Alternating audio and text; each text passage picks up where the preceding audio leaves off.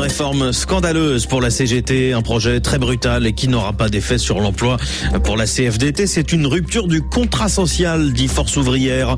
En France, vous l'entendez, les syndicats sont vent debout après l'annonce cette semaine de la réforme de l'assurance chômage. Le gouvernement veut faire baisser de 25% la durée d'indemnisation des futurs demandeurs d'emploi, la moduler en fonction de la situation sur le marché du travail.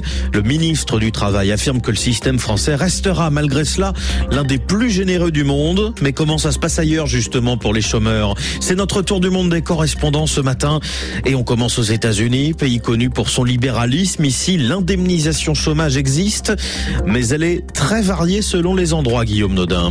Dans un pays fédéral comme les États-Unis, il y a autant de régimes d'assurance chômage différents que d'États et de territoires pour autant de montants et de durée d'indemnisation. Cela va de 13 semaines comme en Floride jusqu'à 30 semaines dans le Massachusetts.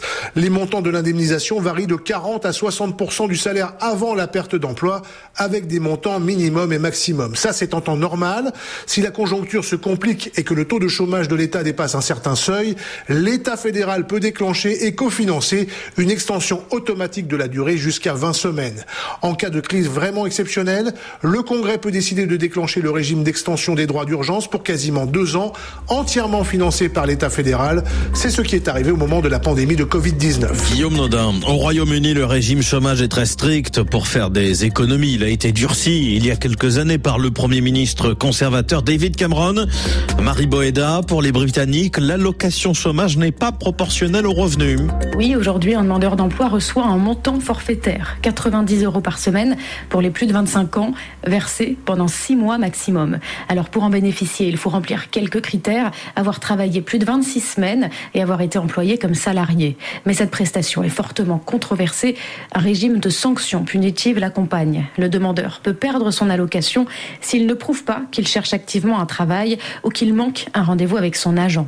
Des méthodes sévères défendues par les conservateurs au pouvoir pour encourager les Britanniques à accepter les emplois vacants. La Banque d'Angleterre a annoncé que le taux de chômage pourrait presque doubler d'ici trois ans dans un contexte de récession et de forte inflation. Marie Boeda à Londres. En Inde, pas d'assurance chômage ou presque pas. Ce manque est sans surprise source de précarité.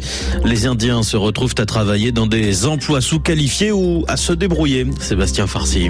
Deux systèmes d'assurance chômage existent en Inde, mais ils sont quasiment inconnus et inutilisés. D'abord car le principal ne couvre que les employés des grandes industries, soit une petite part des salariés. Et surtout car environ 85% de la main-d'œuvre en Inde travaille dans le secteur informel, payé par simple facture, sans retraite ni assurance de santé.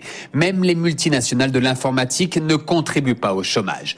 Et cela a été ravageur au moment des confinements sanitaires des deux dernières années, car sans ce coussin, des millions d'employés laissés sans travail ni revenus ont fui les villes dans un exode traumatisant et beaucoup ne sont jamais revenus, provoquant un manque de main-d'œuvre dans les mégapoles. Sébastien Farsi. Et puis en Algérie, l'allocation au chômage a été instituée en 2022 pour les 700 000 primo-demandeurs d'emploi.